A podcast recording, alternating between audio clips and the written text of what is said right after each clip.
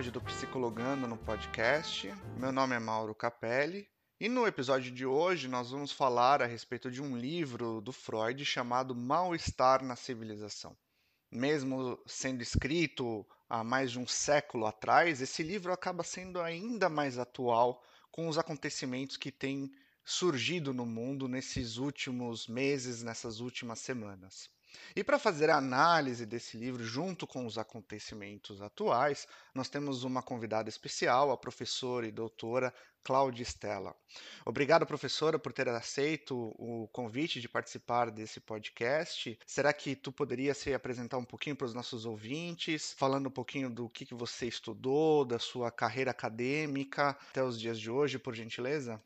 Bom, eu, meu nome é Cláudia Stella, sou psicóloga há alguns anos já, me formei em 92. Depois eu fui fazer mestrado na área de psicologia social, doutorado, ambos na PUC. Trabalhei durante muito tempo com filhos de mulheres presas, essa é a minha grande pesquisa da vida, assim. E foi ali que eu acabei me, me, me interessando por psicologia do desenvolvimento. A psicologia clínica sempre foi esteve junto na minha formação, então eu atendo desde então e tenho me dedicado agora a alguns escritos, alguns estudos, faço parte de um grupo de pesquisa da British Columbia no Canadá, onde a gente estuda desenvolvimento e a questão. essa é uma pesquisa muito interessante, porque a partir do momento na minha vida eu resolvi estudar casos bem-sucedidos. É, e esse bem-sucedido não tem muito a ver com, com dinheiro necessariamente, mas é o bem-estar da pessoa na sua própria vida.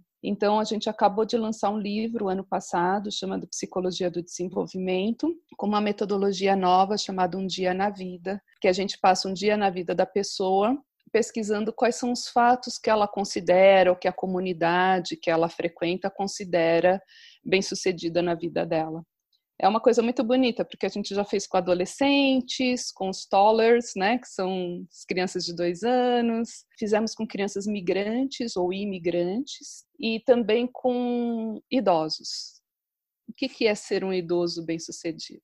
É uma pesquisa bonita que eu tenho me dedicado um pouco agora. Puxa, que bacana. E tu foi minha professora na, no Mackenzie, né? Durante, acredito que três semestres, um deles, inclusive, sendo a respeito sobre, principalmente sobre o mal-estar da civilização, né, do Freud. Uhum. Tu gostaria de fazer um resumo desse livro? O que te uhum. traz mais atenção no geral, antes da gente ir mais no detalhe? Esse livro ele é muito interessante porque eu acho que é como você falou no início, ele é atemporal.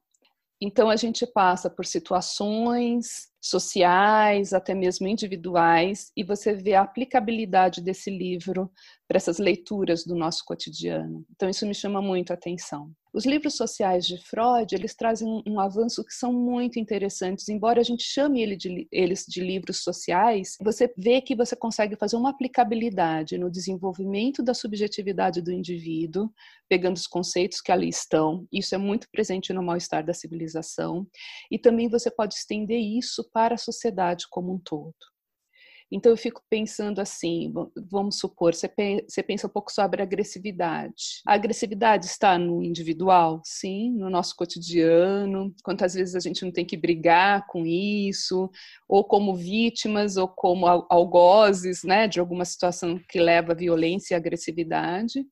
Por um outro lado, a sociedade também é quase como o mesmo princípio. Então, o que me chama muito atenção nesse, nesse livro é, é essa especificidade. Você pode tanto ir para o social como para o individual, e a obra ainda continua atemporal e muito interessante da gente ver nessa perspectiva. Esse livro ele acaba sendo lançado um pouco depois, alguns anos depois da Primeira Guerra Mundial, mas antes da Segunda estourar, né?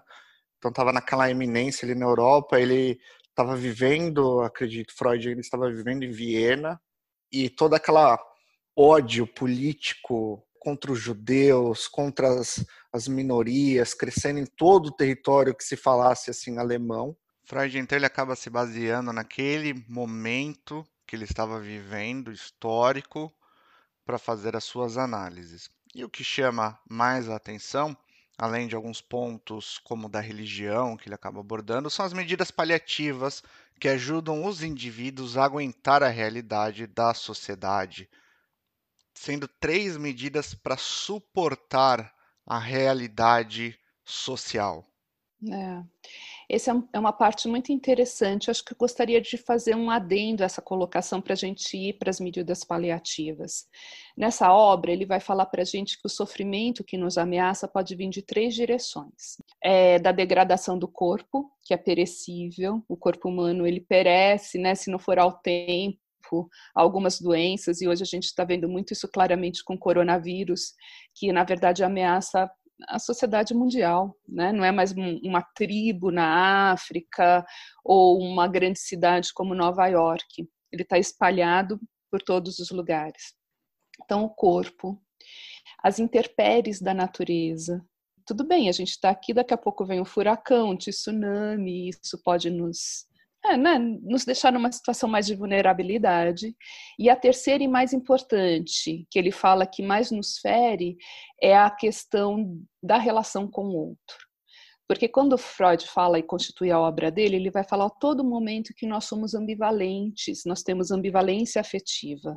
Portanto, aquela pessoa que a gente mais ama é justamente aquela capaz de nos machucar ainda mais. Então, são esses três tipos de sofrimento que ele descreve nessa obra, que ele resgata já de obras anteriores. O que, que acontece? Ele vai dar conta de falar para a gente o que, que a gente tem, como que a gente vai lidar com isso. Porque o ser humano, lembra toda da teoria da libido, né? Toda a teoria da libido vai falar que a gente busca o prazer, a felicidade. Mas a gente pode buscar a felicidade de dois modos: a felicidade em si, ou na verdade é o evitar o desprazer. Ou é a gente busca o prazer, ou é a evitação do desprazer. E para isso a gente tem que se livrar dessas três ameaças. Nesse sentido, é que ele vai constituir as medidas paliativas para lidar com isso, tanto nessa meta positiva de ter o prazer, como na meta negativa de evitar o prazer. Então, é nesse sentido que ele vai constituindo isso. Tem nessa parte, inclusive, que vem da, da dualidade, né? Como essa pessoa que nós amamos é a pessoa que mais nos machuca, né? A dualidade também não está só no outro, mas também na gente. Inclusive, um dos, dos escritos do Freud que vem falando sobre a ideia do. Ele faz um mito da sociedade atual para explicar toda essa relação pai, mãe, família, também questões do trabalho e hierarquias. Ele fala sobre então uma horda que tinha, vamos dizer, o mais idoso, o mais velho que tomava conta dali e aí os outros homens, vamos dizer, se juntam e matam esse mais velho. E rola esse sentimento de culpa, mas ao mesmo tempo de felicidade, porque eles uhum. queriam aquele poder, né? E a gente está sempre nessa dualidade. Né? Então, eu quero estar tá casado, mas ao mesmo tempo eu queria estar tá solteiro. Aí eu tô solteiro, mas poxa, essa vida vai me matar, eu preciso estar tá casado. E aí a gente tem essas dualidades em todos os lugares, né? principalmente, inclusive, e é uma coisa que eu vejo muito nessa pandemia, eu preciso manter o meu corpo bem, sadio. Então, eu não vou exagerar na comida. Ah, mas ao mesmo tempo a gente quer comer tanto. Então a gente uhum. fica vivendo esses conflitos que, dependendo ou não, trazem mais dor, mais angústia para o ser humano, né? E aí a gente uhum. vai ter então essas como é, já falar dessas três medidas paliativas, né, que seriam os derivativos poderosos, né, as substâncias tóxicas, as satisfações substituíveis. O que seriam esses derivativos poderosos? É, Freud fala no texto né, que é a gente tirar a luz da desgraça. Isso tudo que você fala da ambivalência afetiva, é, ela é muito interessante porque ela faz parte da constituição humana. E eu acho que uma das nossas grandes, os grandes desafios é aceitar isso tal como é. A gente fica o tempo todo brigando para estar tá num estado ou estar no outro, né? Na verdade, a gente só quer estar tá no estado de muito prazer, né? De felicidade, a gente nunca quer sofrer. A não ser que tenha um componente aí do masoquismo, mas aí a gente vai pensar que isso também tem um prazer é, relacionado. Mas vamos lá, né? Na, na, nos derivativos poderosos, Freud vai falar para a gente é como se a gente extraísse luz da desgraça. Nossa, e eu acho que isso está tão atual, né? Você começou falando sobre a atualidade da obra. Não tem gente falando assim, tem gente falando que ah, ainda bem que teve o coronavírus, porque aí eu posso trabalhar de casa.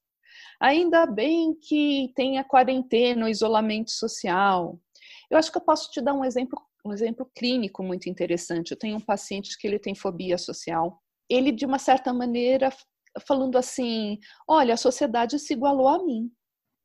Então, eu não conseguia sair de casa, agora ninguém mais pode sair de casa. E, de uma certa maneira, ele está conseguindo se relacionar, porque era, era todo o jeito que ele já se relacionava. Então, se a gente for, for ver bem, ele tem mais experiência que a maioria de nós, né, uhum. nessa coisa do isolamento social. Então, um, um derivativo poderoso é isso, né? A gente está numa situação tão ruim que a gente acaba extraindo luz dessa desgraça. Isso é uma coisa ruim, no final das contas? Eu não, eu não acho que a gente tem que colocar nesses termos de ruim ou bom. É, é o jeito que a gente consegue para lidar com as coisas. Porque também ficar num sistema de grande frustração, isso não ajuda ninguém. Então, talvez um derivativo poderoso possa vir para ajudar a gente a estar na vida, estar tá mais consciente, estar tá olhando. Mas eu acho que é interessante a gente saber que é um derivativo poderoso. Mas né? isso pode chegar a ofuscar a realidade do problema? Ah, sim, com certeza. A gente percebe que todos esses mecanismos eles são inconscientes.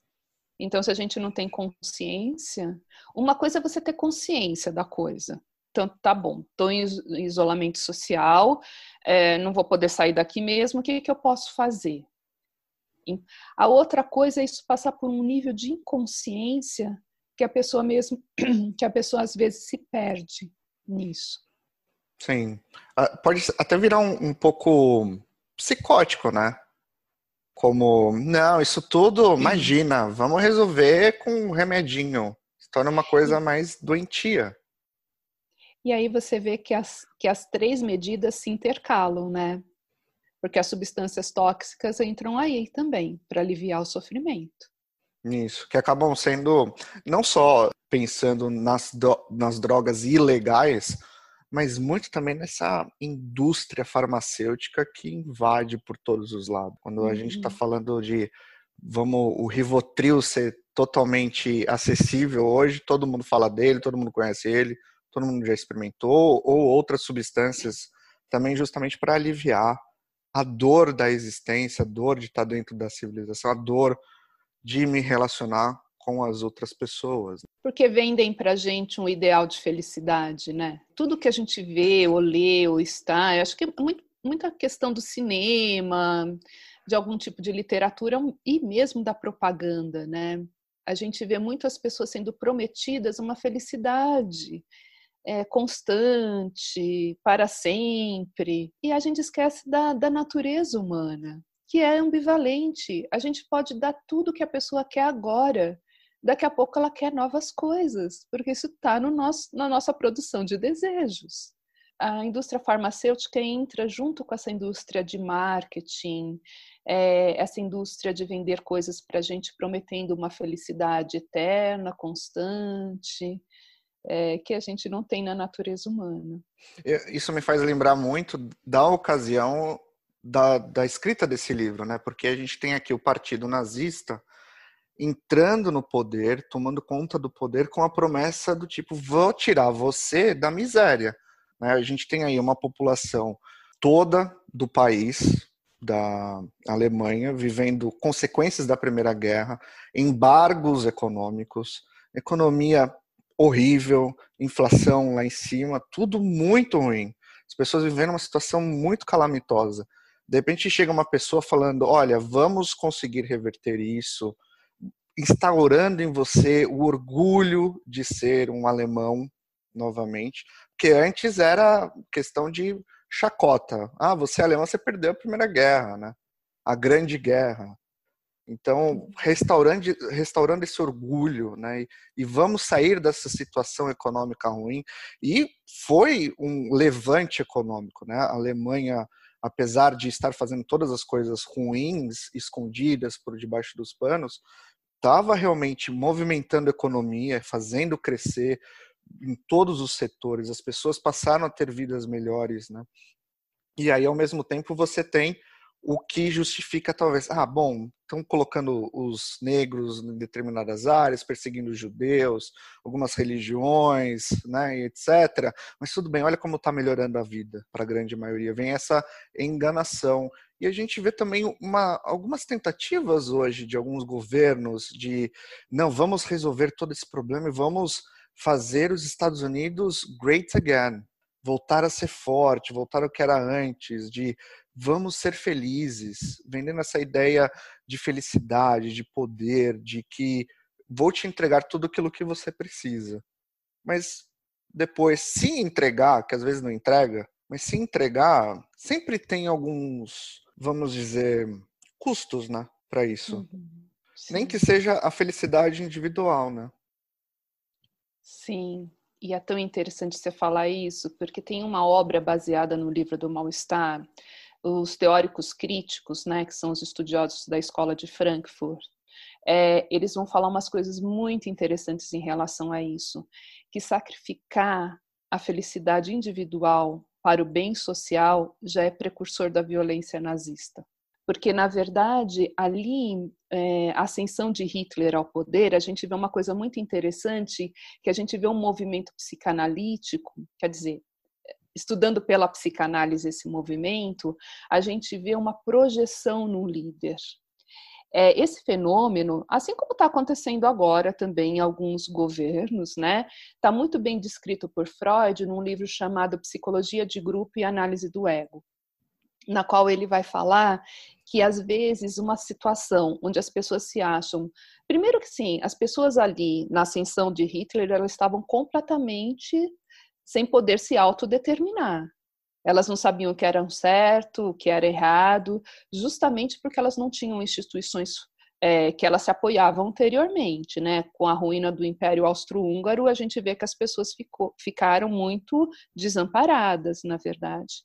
Não tinha uma igreja forte, as instituições não estavam, estavam ruídas ali também. E o que, que a gente vê nesse movimento? A gente vê a ascensão de um líder que tem um discurso raso para que um monte de pessoa possa, muitas pessoas possam se identificar com ele. E nesse discurso, é, ele vai se colocando num papel de um líder devotado, de uma crença, de uma força imbatível, que leva as outras pessoas a se identificarem. Então, elas abrem mão de felicidade, de questões individuais, para que este líder tenha. Porque para este líder ter, eu vou ter também uma parte da minha satisfação ali. Entende? É um movimento de identificação, de projeção. E Hitler falava umas coisas muito interessantes, né? Falava assim, gente, vocês são muito melhores do que aquele banqueiro ali, né? Você tem o sangue puro, né? Você você tem, você é um ariano. Então, ela, ele devolvia de certa maneira o orgulho para este povo que havia perdido por um processo de identificação.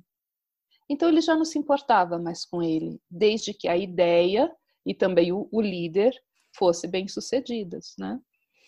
Isso. Então nós falamos do de, derivativos poderosos, é, substâncias tóxicas, né? Que aí pode ser não somente as drogas ilícitas, mas muito, muito com as drogas lícitas. E aí ficou sobrando a terceira, que são satisfações substitutivas. É quando você não consegue exatamente o que você quer, mas você substitui por uma, outra coisa. Muitas vezes na psicologia, como professora, né, de muito, muitos anos, é, eu vi pessoas que tentaram medicina durante três, quatro anos e não conseguiram e foram fazer psicologia depois.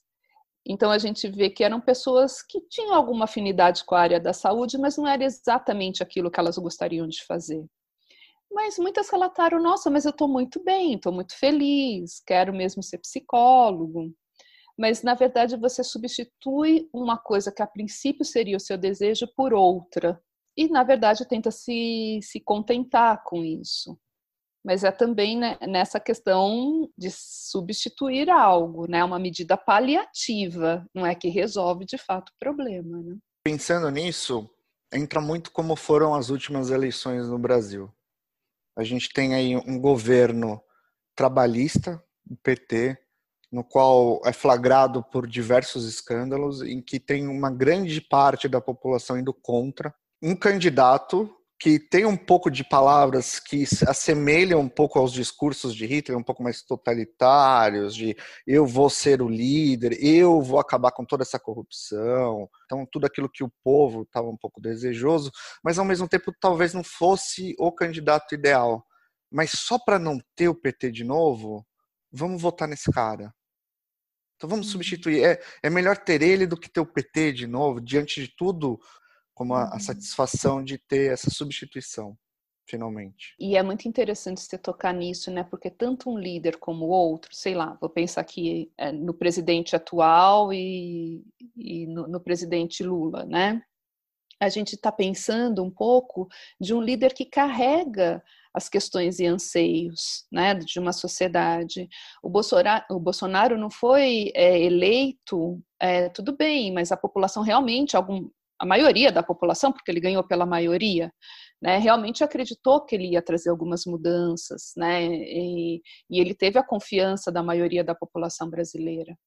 O que eu acho que acontece é que ele acaba traindo a maioria dessas, dessas pessoas que confiaram, mas existe um grupo que ainda está muito em cima das ideias é, apresentadas por ele, mesmo tendo várias provas de questões complicadíssimas que a gente está vivendo nesse governo.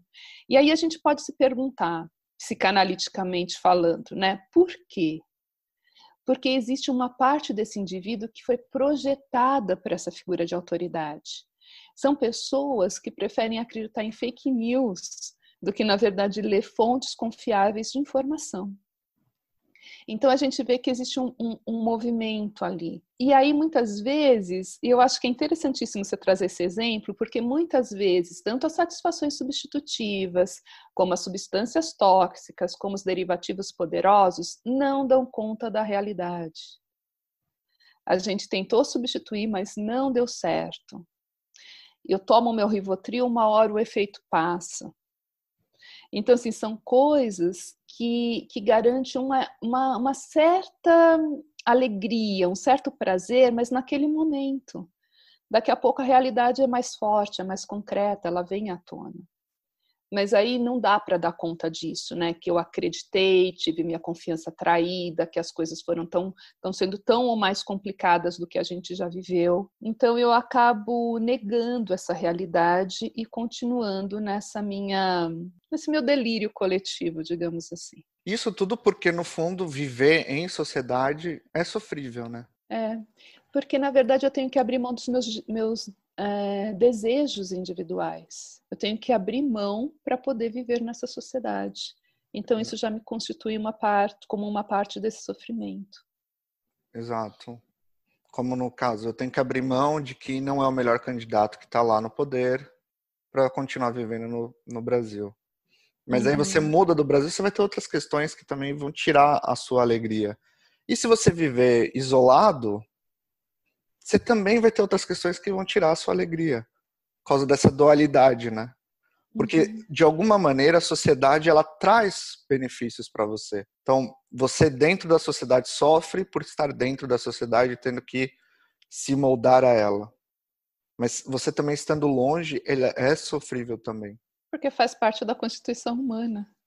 Não tem para onde correr. Exato. E aí a gente às vezes tem que engolir ou aceitar alguns uh, uma coisa que o Freud falou que é o, o, os desejos baratos, os prazeres baratos. Então isso daqui vai me trazer felicidade como sendo uma coisa mais superficial, mais efêmera, né? Você Acaba sabe que rápido. é muito interessante. Desculpa. Não, pode ir lá. Desculpa.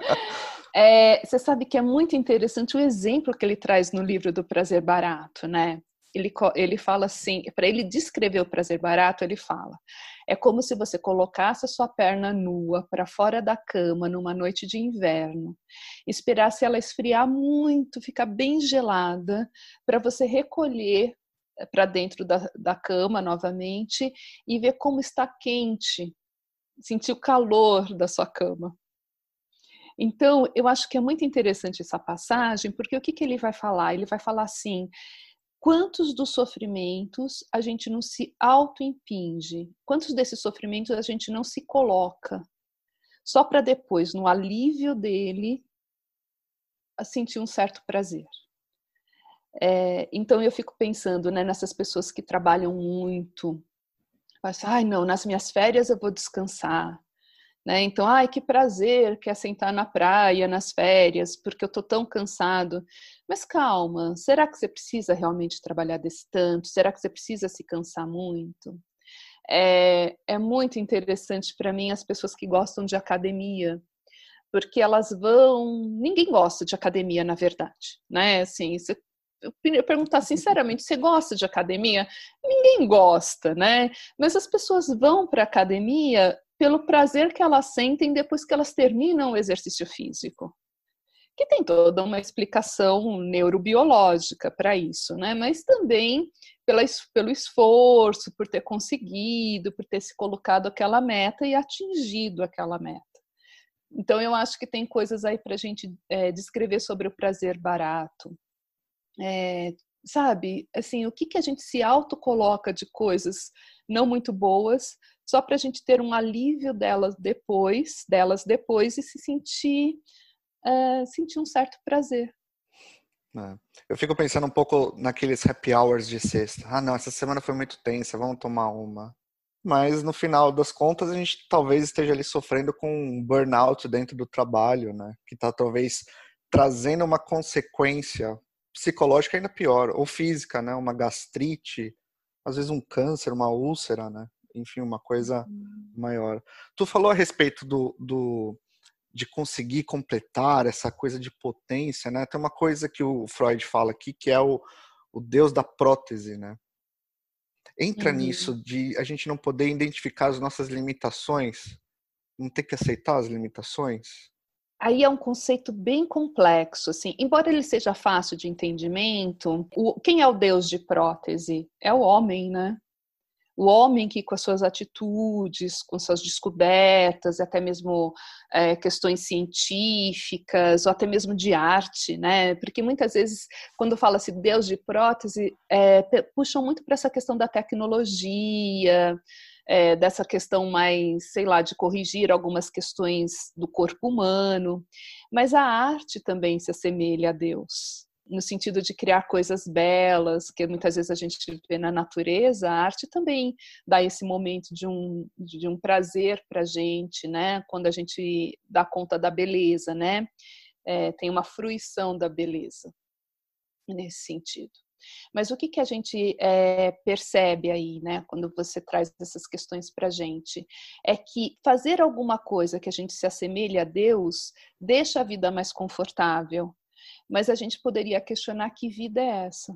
Por exemplo, eu não sei se tem, tem alguns tratamentos médicos que a gente faz e realmente vai conseguir se sair bem, vai recuperar tal. Tem outros que a gente sabe que existe uma indústria da morte, não é? Assim, de prolongar a vida a qualquer custo para que as famílias ou os planos de saúde acabem pagando mais para, para aquele paciente e não necessariamente ele tenha nenhuma chance de sobrevida ou de recuperação total. Então, eu acho que a gente vê essa questão de Deus de prótese em várias, várias consequências. Por exemplo, hoje com o Covid, se você precisar de um respirador e você não tiver, você não consegue respirar. Mas lá vai o homem, faz um respirador, e aí você consegue respirar como se, se ele estivesse prolongando essa vida humana. E é esse o conceito que Freud trabalha. É muito útil, claro, muito útil. E é isso mesmo, cada vez mais a gente vai ver a propagação é, dessas questões tecnológicas ajudando a vida humana. Muito bom. Mas tem coisas que não, né? Então a gente vê essa coisa de vida e morte também é um binômio que a gente tem que olhar. A gente vê também a tecnologia é, trazendo coisas muito complicadas para a existência humana. Uma coisa que a gente pode ver, né? A internet trouxe para a gente a comunicação a longa distância mas também aumentou em exponencial o número de pedofilia ao redor do mundo. Então a gente é. tem sempre esses dois lados também. Ambivalência de novo, né? Ambivalência de novo. Ou até mesmo quando a gente pensa no celular mais moderno, né? Como é que ele foi feito? Em que condições ele foi construído, né? Com crianças talvez na China, no Vietnã, né? Em condições sub é, humanas de trabalho, trabalhando por menos de um dólar por dia, para a gente poder ter um aparelho e pagar por ele 20 mil reais. Uma Isso é coisa é assim cruel, absurda. Né? É bem cruel. Um dos maiores vídeos tecnológicos que existe é o do Steve Jobs fazendo o lançamento do primeiro iPhone, de como ele era moderno, de como ele era rápido, e foi algo que revolucionou todos os outros smartphones depois disso. Mas, novamente, a que custa ele é feito, né? Como é que ele é construído? Existe, um, inclusive, um documentário que eu estava vendo, um documentário sueco, qual um jornalista ele acaba falando a respeito dos é, celulares de sangue. Não sei se tu já ouviu falar a respeito. Não. Existe um, um dos componentes do celular eu não me lembro exatamente o nome desse componente, que é uma matéria-prima que só existe na região do Congo. As pessoas que ficam nessa mineração desse, dessa extração acabam sendo guiados ou contratados, coordenados por facções. Também se trabalha em condições extremamente deploráveis, não é legalizado esse tipo de trabalho, não tem nenhum tipo de controle, pessoas morrem fazendo as extrações,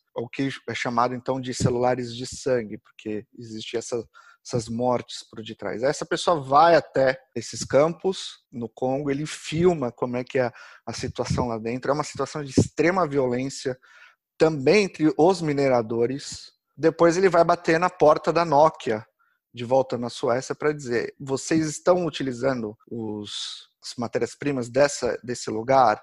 Qual é a garantia que eu tenho de que o meu celular não não vem com a matéria-prima de lá. Então vocês estão favorecendo esse mundo lá. Hoje, hoje, não existe um celular, smartphone, que não tem essa matéria-prima que se encontra no Congo. Então vem desses lugares de campos, vamos dizer, de concentração de mineradores. E você tem uma multinacional compactuando com facções fora da lei dentro do Congo para trazer esse minério para eles. Muito, muito cruel, né? Muito complexo também isso. E aí, mais uma vez, a gente podia chamar o mal-estar para dialogar com a gente, né? O mal-estar da civilização. Porque o Freud vai falar que o homem não é manso por natureza, não é gentil por natureza. Nós temos uma agressividade, uma violência dentro de nós que nós somos capazes sim de escravizar um outro homem. Então eu acho que é muito interessante. Eu pego o meu celular e não me preocupo direito de onde ele vem desde que ele satisfaça as minhas necessidades. Então, eu acho que tem uma coisa aí para a gente olhar, que a, a, a humanidade ela é muito maior do que o meu mundinho, do que as minhas relações, é, do que o meu cotidiano. Então, eu acho que tem coisas aí para a gente estender um olhar. E por que será que a maioria de nós não estende esse olhar? Eu acho que tem a ver com a história de você ficar muito narcísico, no seu funcionamento individual, nas suas próprias dores, na nossa própria ambivalência. É muito difícil a gente olhar para fora disso. Muitas pessoas consideram outras pessoas não como seres humanos, não é? Eu acho que você tocou no ponto da, é, do terceiro Reich, da ascensão de, do Hitler, e aí você vê muito claramente que os judeus não eram considerados pessoas. Qualquer cena que a gente vê de um campo de concentração, a gente percebe isso. Eles eram objetalizados. Até mesmo em alguns julgamentos, né? Tem um livro da Anna Arendt que vai falar disso, né? Que ela acompanha os julgamentos de, dos nazistas e muitos deles falam assim: eu não sei porque vocês estão né, questionando tanto isso, eram só judeus. Não, não leva à condição de humano. Aí a gente vê uma fragmentação da consciência. E nesse ponto, inclusive, dos judeus, eu, eu acho que é importante ressaltar o fato de que todo mundo pensa assim, não, os nazistas perseguiram os judeus. Como se fechasse os olhos para as barbaridades que seus próprios governos também fizeram com os judeus ou com outras raças. Né? Uhum. O Brasil com os negros, o Brasil com os pobres, ou até mesmo os Estados Unidos, como potência mundial, que até hoje, né, a gente teve o caso aí do Floyd, rapaz nos Estados Unidos que foi morto por um policial porque era negro, né, e foi uhum. filmado e etc. Como eles tratam os negros até hoje e também tratavam os judeus. Na década, inclusive um dos, dos frankfurtianos, Adorno, que vai falar sobre a teoria da, da, personalidade autoritária, ele traz no estudo dele dados de como a nação estadunidense, os Estados Unidos, também odiavam os judeus. Então você tinha uhum. placas assim: proibido a entrada na praia de negros e judeus nos Estados uhum. Unidos. Mas aí você só quer focar no problema do que os alemães nazistas fizeram com os judeus. Tem um outro dado histórico que quando o nazismo toma conta, eles tentam extraditar os judeus para outros países. E um deles foi os Estados Unidos, e todos os países recusaram receber os judeus. Uhum. Então ninguém queria os judeus nos seus países. E aí depois veio a ideia de vamos botar então todo mundo em guetos e depois vamos botar todo mundo em campos de concentração. Então existe uma coletividade de maus tratos com alguns grupos, mas aí a gente só vai apontar para um país, porque talvez esse país foi descoberto, se excedeu mais do que os outros. Me faz pensar um pouco um exemplo mais, vamos dizer assim, no, nível mais individual. A família, né? Toda família tem problema com bebida. Todo mundo. Chega aquele domingo de churrasco e chegam ao ponto de embriaguez, né? Mas se de repente tem um membro da família que fica mais bêbado do que os outros, esse é apontado por todo mundo da família. Ah, esse daí tem problema com bebida. Esquecendo que todos eles também têm problema de bebida. A mesma coisa. Não, o problema foi os alemães com os judeus. Mas todo mundo tinha problema com os judeus. Inclusive, essa perseguição com os judeus é uma coisa que existe dados mostrando que desde a época de, do, do, Império Assírio já existia problema com os judeus. Então, também não é algo novo que veio em 1930 na Alemanha. Uhum. É. E é muito interessante que isso também é uma forma de lidar com essa ambivalência, com essa ambiguidade. Porque, por exemplo, eu não posso reconhecer em mim a agressividade e a violência, porque eu sou uma pessoa boa. Então, aonde está o ruim? Onde está o violento? Onde está o que não presta? No outro.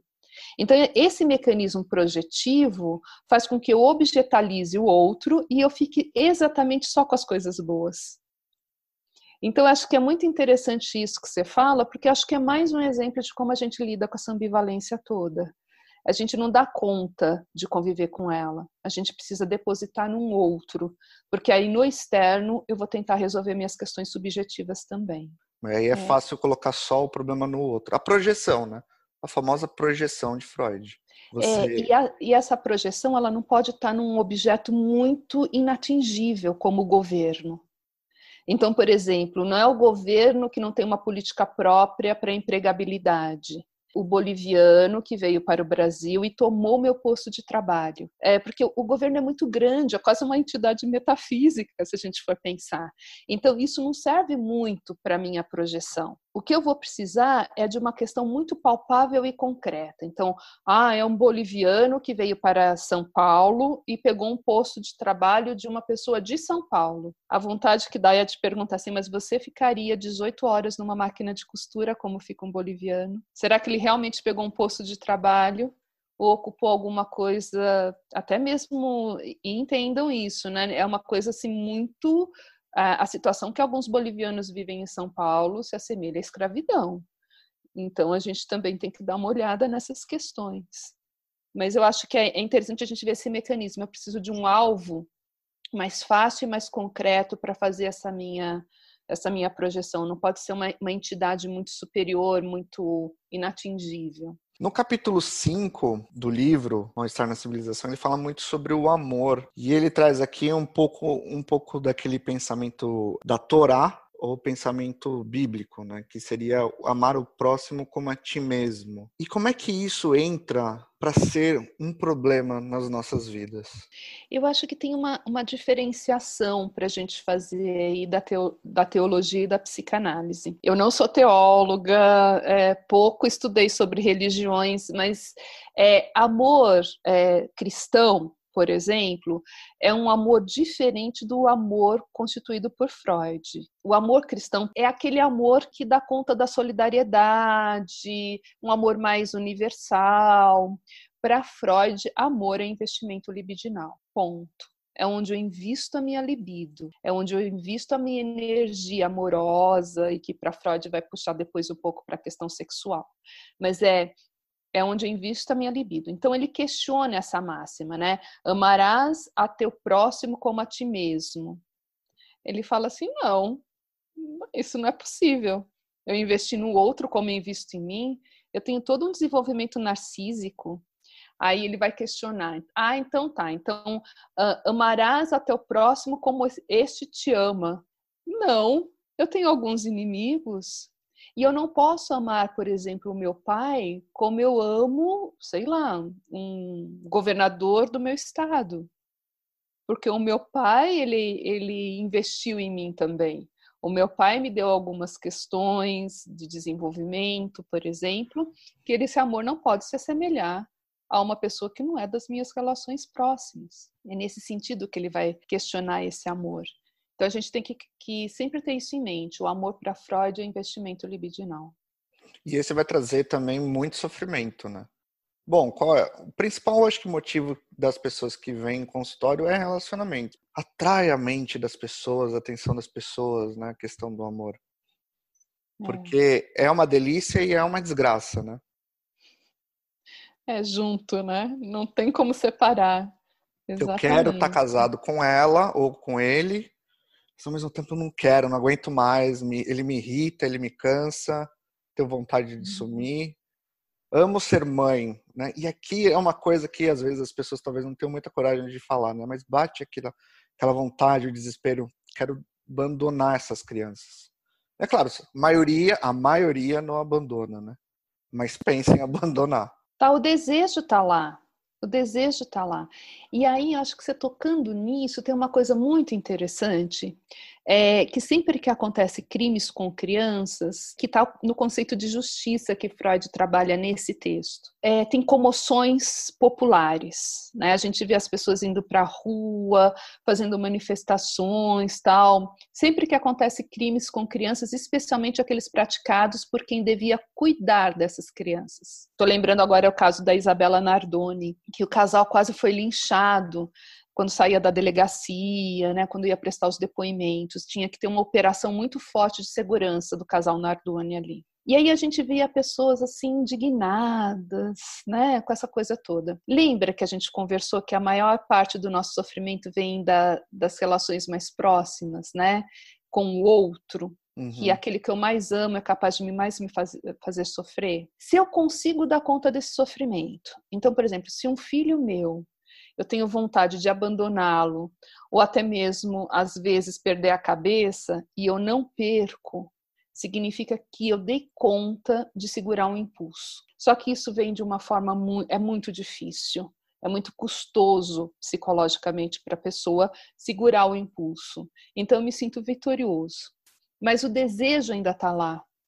Então, quando eu vejo alguém que praticou esse desejo, bem inconsciente, né, Mauro? A gente tem que deixar isso muito claro para as pessoas. É, é uma coisa inconsciente. Logo que eu penso, é por isso que existe culpa, né? Ah, eu queria que o meu filho sumisse, logo em seguida, ai, não, Senhor, por favor, que isso não ocorra, né? A pessoa tenta até tratar a criança melhor, né, para lidar com a culpa ali mas a gente está falando de um sentimento que é natural, que existe e que faz parte da nossa humanidade também lidar com esse sentimento, segurar, bloquear, tentar fazer disso uma coisa melhor, até mesmo por, por, exercício da razão da consciência. Bom, se eu consigo fazer isso e um outro não consegue, aí esse outro tem que ser punido. não é? Como assim? Eu consegui, ele não. E Freud utiliza esse conceito da justiça muito interessante. Ele fala que começa no quarto de, dos irmãos. Eu abro mão de ser a favorita da minha mãe, desde que ela prometa amar a todos igualmente. Que a gente sabe que é uma falácia, né? Assim, os pais têm as suas preferências. Aí depois você pergunta, ah, você gosta mais de um do que do outro? A pessoa vai falar assim, não, eu tenho mais afinidade ah, com sim. um do que com o outro, né? Assim, eles dão um jeito de responder de uma maneira diferente, as pessoas dão um jeito de responder diferentemente. Mas o que eu acho que é uma coisa muito interessante para a gente ficar em mente, que o conceito de justiça para Freud é assim: eu abro mão de coisas que eu quero para que o outro também não tenha. Esse é o conceito de justiça. Não porque eu sou bondoso e carinhoso, é. mas eu Isso... abro mão eu, isso eu me lembrou o que aconteceu no, no, Rio Grande do Sul, de uma reportagem que um rapaz estava vendendo algumas balas, alguns objetos no farol, em uma das avenidas de Porto Alegre. E o rapaz conseguiu juntar uma grana durante muito tempo e comprou uma casa própria. Simples, muito simples, mas conseguiu comprar. E ele foi noticiado nos jornais locais. Por conta disso, pararam de comprar a bala dele. Quer dizer, vou, eu vou te ajudar enquanto você continuar nessa situação deplorável. Mas se você ficar melhor do que eu igual a mim, eu já não aceito. É muito interessante esse exemplo, Mauro, porque enquanto eu ajudo o outro, eu me sinto bom. Então, assim, eu preciso do outro numa situação onde eu possa fazer uma, uma comprar a bala, porque eu estou ajudando essa pessoa. Ao ajudar essa pessoa, eu sou uma pessoa boa. Exato. Agora, se eu não preciso mais ajudar, se a pessoa ficou melhor do que eu, não vou aguentar, não vou, não, não vou ajudar mais, né? Não hum. vou aceitar isso. É. Porque aí entra também um componente de inveja, né? Opa. Quando eu posso ajudar e me sinto boa, que bom. Quando eu vejo que uma pessoa está melhor que eu, eu sinto inveja. Então, isso não desperta em mim a caridade, por exemplo, a solidariedade. Muito pelo contrário, vai, vai vincular os meus instintos mais primitivos aí. E nessa questão do amor, é, ele acaba também falando, Freud, de, de tornar esse objeto do amor, a pessoa do nosso amor, como aquela propriedade privada, como é uhum. é talvez um carro, uma moto, aquilo uhum. me pertence, né? E a gente perde de vista, quando a gente está nesse, nesse momento, das singularidades da outra pessoa, né? A gente coisifica a pessoa, né? É uma posse, uhum. como é o meu celular. Se o meu celular não faz aquilo que eu quero ou começa a dar muito problema, eu acho ruim e compro outro. E aí as pessoas se tornam assim também. Uhum. Uma objetalização do outro, né? mas isso tem uma, uma, uma reflexão que a gente pode fazer em cima também, como a gente se enamora, como que a gente se apaixona. É, isso bem uma leitura psicanalítica, né? Então a gente olha uma pessoa que a gente acha bacana, o que a gente acha atraente, e aí a gente começa a visitar essa pessoa na nossa imaginação. Então a gente começa a fantasiar com essa pessoa durante muito tempo. Logo, esse objeto que estava no externo começou a ser fantasiado no meu interno, logo ele é introduzido dentro dos meus pensamentos. Né? Eu tenho uma introjeção desse objeto. É, não é realmente a pessoa, é aquilo que eu imaginei da pessoa. Exato. Só que esse amor se torna mais poderoso, porque ah, agora dentro de mim sou o que eu quero, não que a pessoa é de verdade. Então, nesse sentido, o que, que vai acontecendo? O ego vai fazendo uma passagem de se confundir com o objeto. As fronteiras dessa subjetividade elas são borradas. Logo, o outro é uma extensão de mim. E é por isso que tem algumas pessoas que acham que o outro é propriedade delas, porque por esse mecanismo que acontece, ela se torna parte do ego. Então elas acham realmente isso. Então assim, tem uma explicação para isso, né? E que Freud vai falar que isso pode ir até às vezes de um crime passional, onde a pessoa quer sair dessa situação, mas você não pode ir embora, né? Você é parte de mim agora. Como é que você vai embora? Isso me faz pensar um pouco também no que ele fala sobre o papel da mulher no livro. É interessante que ele fala que o papel da mulher ela atrapalha a civilização, né? Freud, é, se a gente for caracterizar ele para uma questão desta época, a gente percebe que ele era extremamente machista. alguns escritos dele, né, não, não, não, compreendem muito o papel da mulher, e essa é uma frase, é uma fala dele, recorrente em outras obras, que traz para a gente uma questão de um homem que viveu na época dele, onde a mulher não tinha muita, muita fala, embora ele tivesse discípulas muito, muito interessantes ali, né, que poderiam pensar com ele outras questões. Mas nessa parte especificamente, ele fala que muitas vezes o homem se apaixona é, pela mulher e quer viver esse amor, quer viver essa paixão. E ele se esquece um pouco de ir para a sociedade, dos seus deveres e obrigações sociais. Então, eu acho que ele vai falar que a mulher, nesse sentido, ela é contrária à civilização. Acho que é uma coisa interessante, né, de, de se ver. Mas isso, é, embora a obra seja bastante atemporal, tem algumas coisas que são muito datadas socialmente.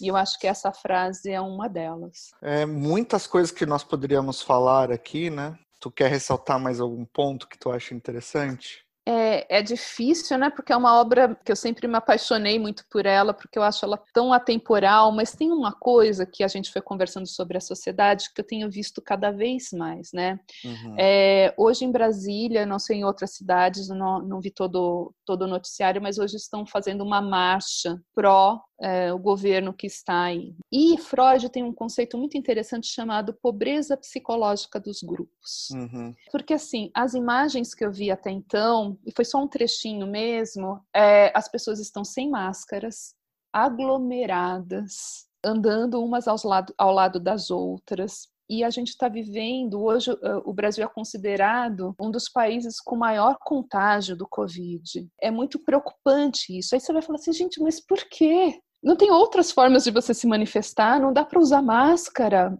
Sei lá, você vai questionando outras coisas. E você vê que as pessoas em grupo, elas têm um rebaixamento da consciência. Quando nós estamos sozinhos, talvez a gente possa pensar um pouco, né? Mas, por exemplo, se o meu líder não usa máscara, se o meu líder vai para aglomeração, tem uma identificação com esse líder, eu também tenho uma mutilação da minha consciência individual. Eu, para fazer parte desse grupo, eu acabo não pensando nas consequências que isso pode me trazer individualmente. Então, acho que esse conceito ele é muito interessante é, também. É, é como, por exemplo, aquele grupo de adolescentes que um novo integrante tem que começar também a fumar. Vou começar uhum. a fumar para uhum. fazer parte do grupo. Todos fumam, uhum. então tenho que me igualar ali. É. Ou vou usar drogas porque todos usaram. Né? Uhum. Né? Não vou usar máscara porque ninguém está usando. Sim. E é muito interessante, se a gente for ver isso, tem algumas situações onde a gente vê adolescentes se metendo em, em crencas muito sérias, na qual eles falam assim: ah, mas não fui eu, assim, a ideia foi do outro. Tá, por que, que você não falou não? Olha, esse caso mesmo do, do, do moço morto em Nova York, tinham mais policiais ali. É, Ninguém levantava. Isso. Ninguém levantou a voz, cara, para. O que você está fazendo? Tá louco? Todo mundo entrou no que a gente chama, é um exemplo né, dessa pobreza psicológica dos grupos. A consciência ali estava mutilada. É, isso me faz lembrar de um, de um estudo no qual você coloca várias pessoas numa sala para fazer uma, um teste, uma prova, começa a pegar fogo na sala, um fogo controlado, no qual a maioria das pessoas já sabe, já está ciente disso para ver a reação só de algumas poucas pessoas, né? Todo mundo continua fazendo a prova como se nada tivesse acontecendo. Então a pessoa, em vez de levantar e ir embora, ela fica em dúvida, porque todo mundo ficou, todo mundo uhum. continuou normal. Então, será que eu vou correr para salvar minha vida? Não, vou ficar também, continuar fazendo o meu teste normalmente, uhum. então já uhum. que ninguém fez. E Isso. até mesmo faz um, um, um, outro pensamento que, por exemplo, se nesse caso a pessoa levanta e vai embora, ninguém viu, né?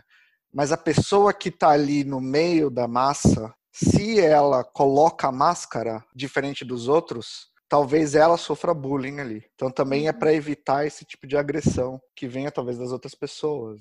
E aí a gente fecha com essa, voltando ao início, né? Porque toda obra do mal-estar também é isso: é falar, refalar, rever, repensar em alguns conceitos, que é o quanto eu não me submeto em prol da sociedade. Quanto que eu não me submeto, eu abro mão de coisas, inclusive da minha consciência, para fazer parte de um grupo. Maravilha. Então, muito obrigado, professora Claudia Stella, por participar do podcast. Foi muito bom. Acho que trouxe aqui diversos pontos que não só nós, como psicólogos que vemos essa matéria na faculdade, acompanhamos também ela dentro do consultório, mas pessoas que acabam escutando esse podcast que não são da área podem trazer um pouco de reflexão, um olhar diferente para a situação. Acho muito válido esse bate-papo. Então, novamente, muito obrigado por participar, foi muito rico. Eu que agradeço o convite, a oportunidade de trocar sempre, a iniciativa, né? Muitas vezes a gente fica nos nossos guetos e a psicologia é tão maior, tão ampla a gente pode conversar muito com as pessoas. Então, a ideia de fazer podcasts, essa coisa da gente poder conversar mesmo com pessoas a longa distância, eu acho tão importante. Então, agradeço muito pelo convite, pela oportunidade e parabenizo pela iniciativa. Ah, muito, muito obrigado. então tá certo. Agradecemos também a você pela sua audiência. Continue seguindo o Psicologando no podcast e fique atento para novos episódios no timeline e compartilhe-nos com seus amigos e familiares. Até a próxima. Tchau, tchau.